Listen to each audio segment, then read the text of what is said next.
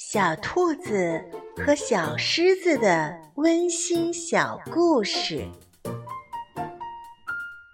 小兔子总是非常喜欢小狮子，每天为它讲的睡前故事。